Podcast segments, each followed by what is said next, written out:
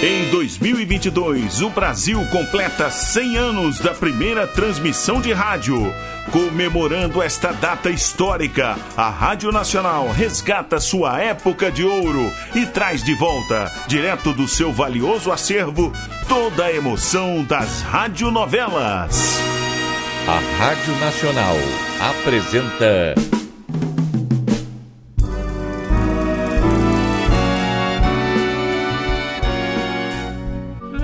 Vidente e o Vigarista. Roteiro original de Amaral Gurgel.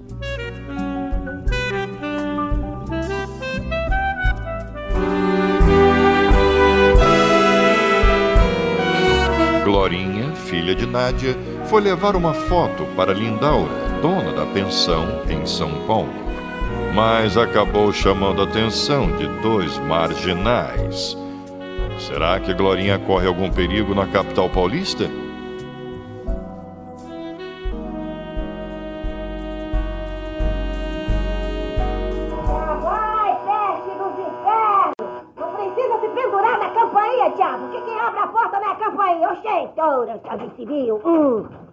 Que é que tu quer, diabo? Oh, me desculpe, minha senhora, Hum. mas eu acabo de chegar, né? E não conheço nada por aqui. E eu com isso? Tchê, cheio de na neca? O que é que há? O que é isso? É, um moço no café me Hum. falou que aqui nessa rua tinha uma casa que alugava quarto para solteiros, né? Hum.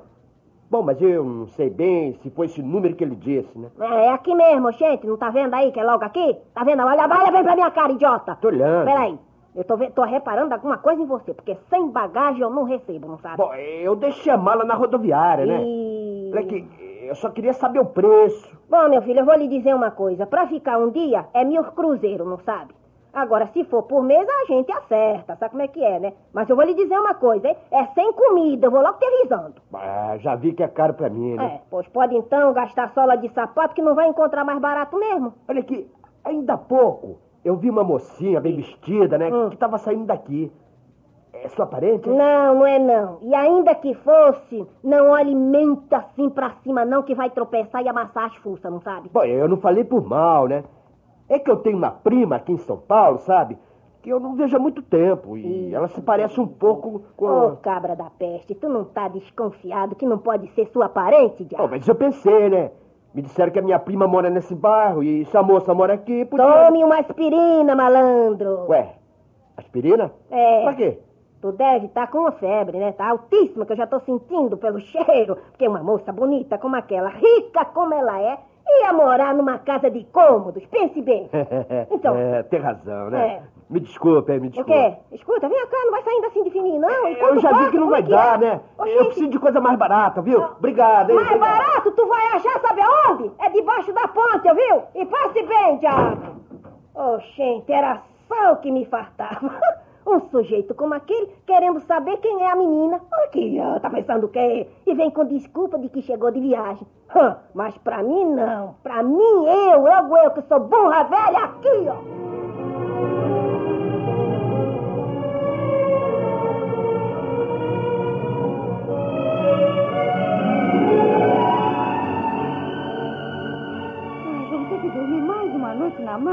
Não temos escolha, querido. Martins acha que amanhã deveremos chegar à choupana do Homem Santo. E se voltarmos, teremos que dormir no primeiro pouso. O que, que é? Vai querer desistir? Não, não, claro que não. Depois de dois dias andando aos tropeços, batida pelos galhos e enroscada em cipós, acha que eu vou desistir? Não, ainda mais que amanhã chegaremos ao fim, né?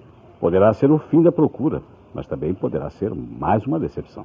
Ah, bom, mesmo que seja, mesmo que não seja, mesmo que ele não seja, né, o guru que eu estou procurando. Agora eu quero conhecê-lo. Deve ser uma pessoa de grande espiritualidade, né, pois os outros viandantes já passaram por nós apressados. E os que encontramos já de volta às suas casas estão contando que é realmente capaz de operar milagres. Hum, você acha mesmo que, é- que ele é capaz de operar milagres, Alex? É difícil de julgar, não? O povo sempre exagera os fatos. Muitos falam de curas milagrosas, das quais ouviram contar. Só um ou dois que se disseram curados. E assim mesmo, pode ter sido curas psíquicas. Bom, amanhã saberemos. Se chegarmos antes que ele se recolha à cabana. Contaram que ele se recolhe ao pôr do sol. E acredito que possamos chegar à tarde, né? Se sairmos cedo. Hein? Talvez. Por que tá rindo, Alex? Do seu entusiasmo. Ah, No primeiro dia não fizemos nem 10 quilômetros e você teve que parar. Hoje fizemos menos ainda e seu rosto mostra um grande cansaço. ah, é que eu não estou habituada a andar tanto assim, não é? Não sou como esses aldeãs que caminham o dia inteiro sem esgotarem suas forças. Até as crianças passam por nós correndo. Para as crianças, isto é uma diversão. Para nós, está sendo sacrifício. Talvez seja uma penitência que devemos pagar antes de poder contemplar o homem santo. Devemos fazer como Martins. Em cada parada que fazemos, ficamos vendo uma coisa ou outra e conversando. Martins deita-se numa sombra, cerra os olhos e em poucos minutos está dormindo. É como um gato.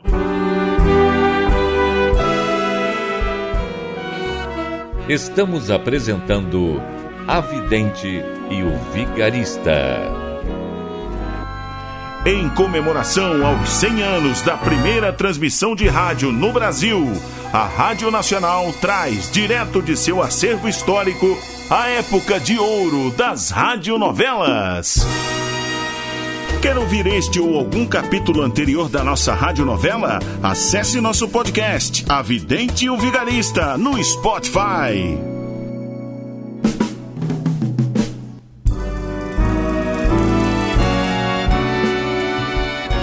Voltamos a apresentar A Vidente e o Vigarista.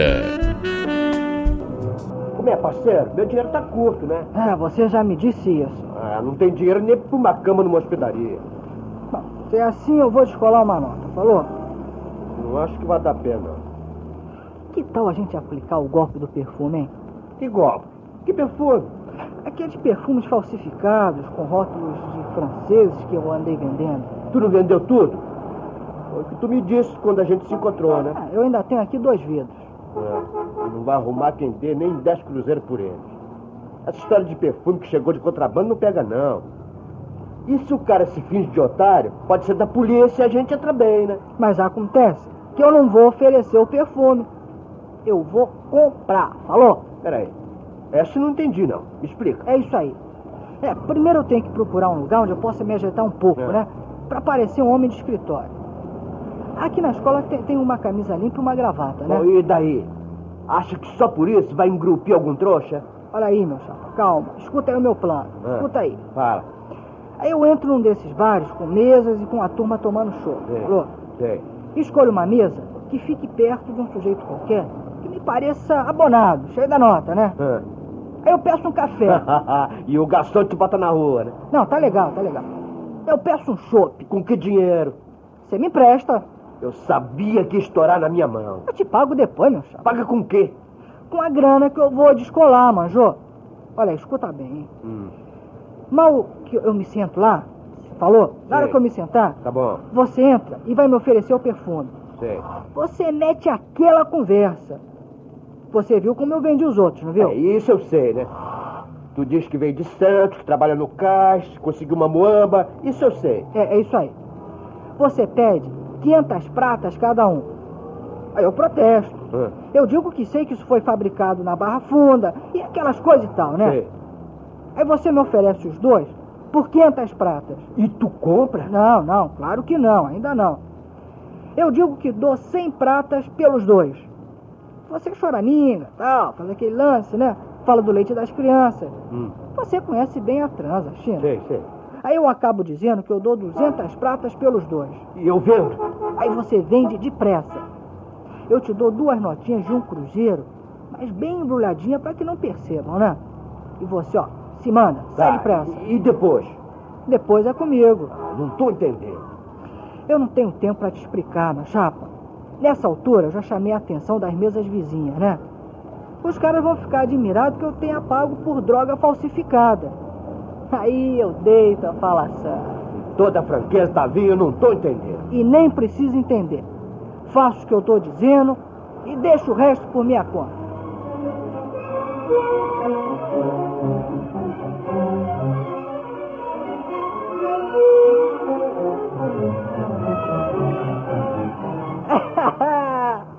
Pronto, China. O quê? Já temos dinheiro para conseguir uma esteira para descansar os ossos. Olha aqui, ó. Olha aqui, veja na minha mão, olha aqui. Três florianos? É isso mesmo, bicho.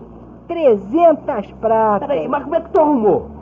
Eu já tinha provocado conversa com aquele sujeito da mesa ao lado. É, João? eu percebi, percebi. Bom, aí depois que você saiu, ele disse que eu tinha caído num golpe, que o perfume era falso, né?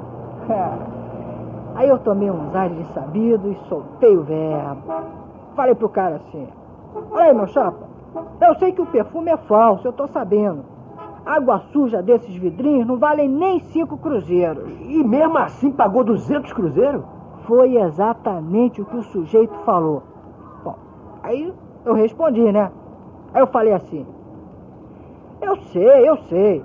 Mas a pequena que tá atrás do balcão não sabe. Nem a minha companheira também não sabe, meu chapa. Olha só, e veja a embalagem. Veja só, é perfeita.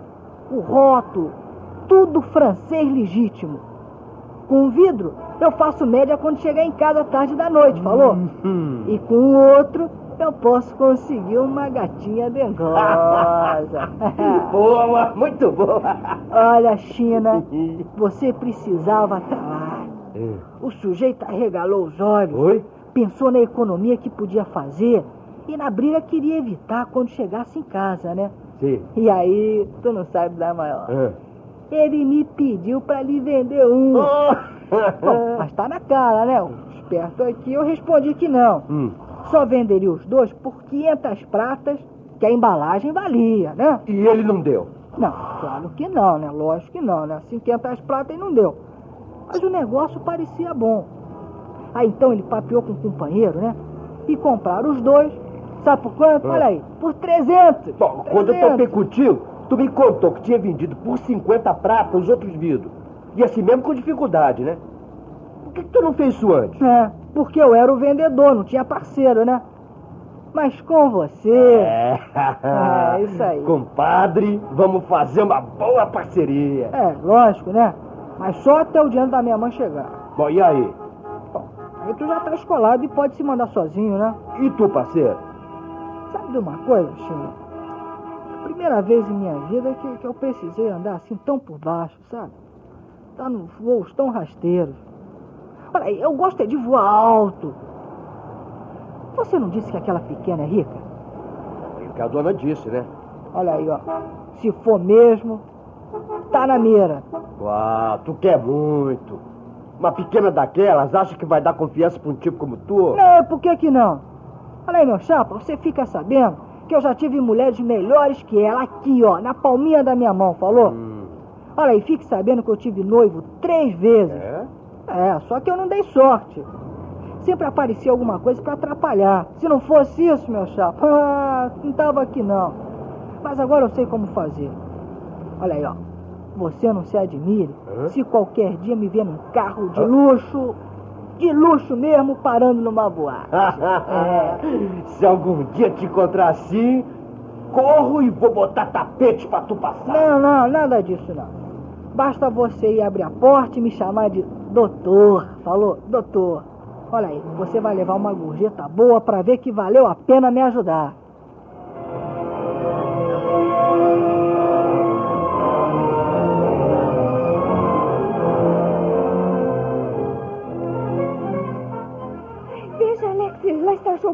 Mas devemos chegar em silêncio. Não devemos perturbar um sábio quando ele está meditando. Hum, e, aquelas pessoas junto dele? Apenas duas. Um rapazinho e uma mulher. Ele deve ser um discípulo, pois não? E ela. Ah, mas, mas eu a conheço. Com licença. Olha, Alex, o Martins ajo- ajoelhou-se diante da mulher, de mãos postas, e está tocando o chão com a cabeça. Por que será? Quem pode saber? O Martins, às vezes, faz coisas de maluco.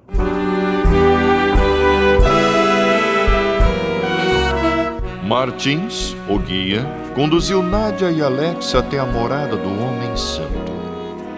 Uma legião cerca a casa onde o Iog habita. Por que Martins ajoelhou-se de repente? Não perca o próximo capítulo desta novela eletrizante. A Rádio Nacional apresentou A Vidente e o Vigarista. Roteiro original de Amaral Gurgel.